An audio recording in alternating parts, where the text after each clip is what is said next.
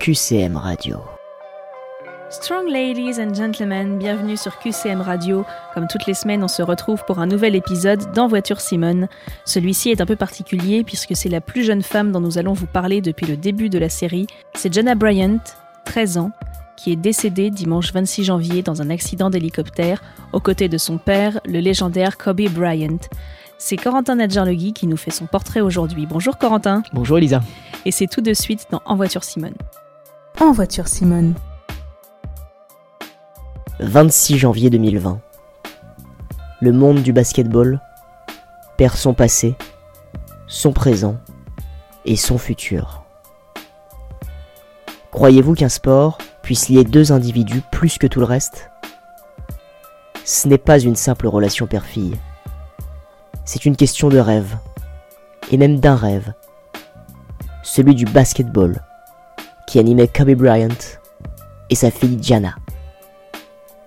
Diana a toujours voulu marcher sur les traces de son père, une figure émérite du basketball. 13 ans plus tôt, Kobe Bryant est arrivé au sommet de son art. Il a déjà plus que marqué la National Basketball Association de son empreinte, avec trois titres de champion. Un nouvel événement, ou plutôt une nouvelle étoile, vient s'ajouter à son bonheur. La naissance de sa deuxième fille, Diana. Alors qu'elle apprend à peine à tenir sur ses jambes pour marcher, la balle orange brille déjà dans les yeux de la jeune fille.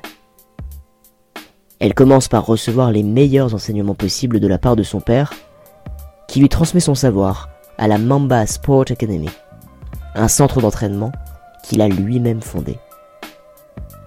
C'est alors que la petite Diana commence à se faire remarquer sur les parquets. Beaucoup la considèrent rapidement comme l'héritière de son père.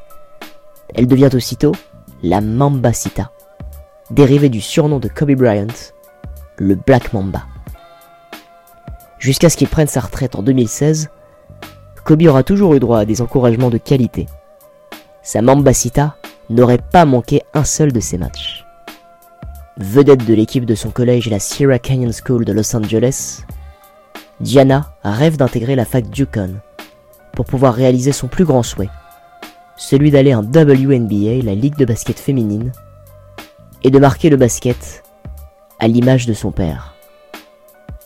Elle aura vécu 13 années main dans la main avec son exemple de vie.